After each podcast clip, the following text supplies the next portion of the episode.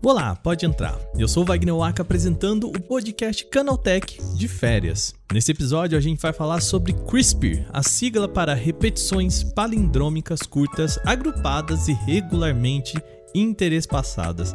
É um nome complexo para uma técnica também bem complexa, tanto que ganhou um apelido, chama tesoura molecular.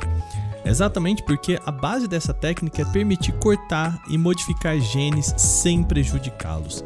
Essa técnica não é exatamente nova, mas pode ajudar a revolucionar a medicina, principalmente nos tratamentos de câncer e pesquisas contra doenças genéticas. É sobre isso que a gente vai falar nesse programa de férias. Então começa agora o podcast Canaltech, o programa que traz tudo o que você precisa saber do universo da tecnologia para começar o seu dia.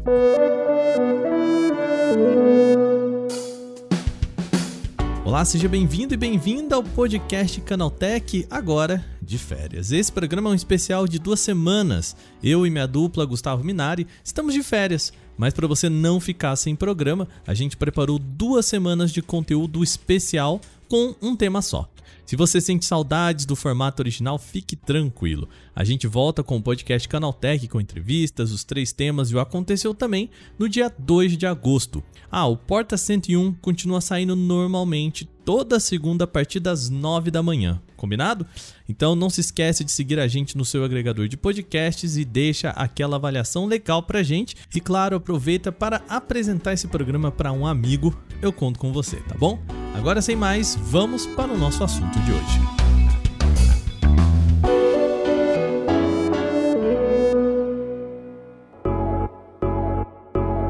Imagina se você pudesse pegar uma fita de DNA, aquela dupla hélice que a gente aprende na escola mesmo, e cortar com uma tesoura. Depois juntasse com outra fita, modificando assim os genes. De forma bem simples, é isso que propõe a técnica conhecida como CRISPR. Eu falei o nome em português lá atrás, mas a sigla oficial é a seguinte: Clusters of Regularly Interspaced Short Palindromic Repeats. De novo, repetições palindrômicas curtas agrupadas e regularmente interespaçadas. Essa técnica usa uma proteína conhecida como Cas9 ou Cas9, que consegue eliminar parte do DNA. A técnica foi descoberta por duas mulheres, Emmanuelle Charpenter e Jennifer Doudna, as duas que ganharam o Prêmio Nobel de Química em 2020. Elas observaram o comportamento de bactérias em um mecanismo de defesa contra vírus. Adicionando a proteína Cas9 em uma parte de DNA específica, é possível eliminar uma sequência que depois pode até ser regenerada sozinha. O nome complexo, na verdade, ajuda a entender muita coisa. Repetições palindrômicas curtas agrupadas e regularmente interespaçadas. Tá, de onde vem isso? A molécula de DNA é formada por duas fitas em formato de espiral ligado por bases nitrogenadas. É a sequência dessas bases que define o que é um gene, e cada uma dessas bases recebe uma sigla para representá-la. Por exemplo, A é para adenina, T para timina, C para citosina, G para guanina e U para uracil. Assim, um gene é formado por uma sequência dessas bases. Para você entender se um gene é formado por uma adenina, uma timina, uracil ou guanina, entende-se que a sequência é representada pelas suas primeiras letras, portanto, um gene UTUG. Bom, e por que, que eu estou contando todas essas especificidades? porque isso é importante e não é todo lugar que o Cas9 pode ser usado. Ele só funciona em determinados espaços quando ocorrem os palíndromos. Sim, eu sei que é muito termo aqui, mas calma lá. Um palíndromo é quando um termo pode ser lido igual de trás para frente e de frente para trás. Por exemplo, no nome Ana. Se você lê Ana de trás para frente e de frente para trás, é a mesma coisa. Nesse momento, eu sei que você está aí verificando na sua mente se funciona desse jeito mesmo, tudo bem, eu espero, não tem problema não.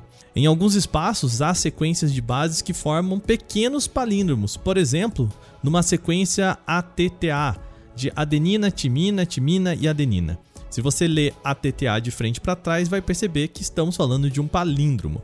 Por isso, essa técnica é chamada de palindrômica. Pesquisadores conseguiram usar o CRISPR para, entre muitas aspas, editar o material genético. Tá, muito legal, muito bacana saber sobre isso, mas para que que serve? A principal utilidade está no claro campo das doenças genéticas e no câncer. Por exemplo, em dezembro do ano passado, pesquisadores conseguiram avanços significativos no tratamento para o angiodema hereditário.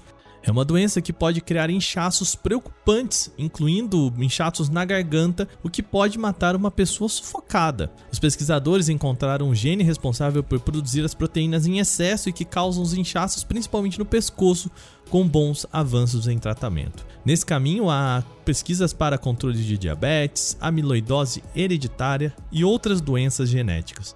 No futuro, a expectativa é de que essa técnica possa combater ainda mais delas. Você conhecia já essa técnica chamada CRISPR? Entre em contato com a gente comentando se você já conhece, já tinha ouvido falar ou se é uma novidade para você. É só mandar um e-mail para podcast@canaltech.com.br.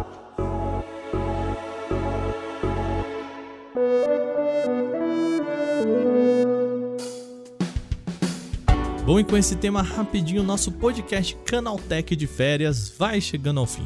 Lembre-se de seguir a gente deixar uma avaliação em seu agregador de podcast se você utiliza um. E é bom lembrar que os dias da publicação do nosso programa são de terça a sábado, sempre com episódio novo, logo de manhã às 7 horas para acompanhar o seu café. Esse episódio foi roteirizado e apresentado e editado por mim, Wagner Waka, com a coordenação de Patrícia Gnipper. A revisão de áudio é da dupla Gabriel Rime e Mari Capetinga, com trilha sonora de Guilherme Zomer. E agora o nosso programa vai ficando por aqui. Lembrando, a gente volta dia 2 de agosto com o formato original. Por enquanto, a gente mantém o podcast Canaltech de férias.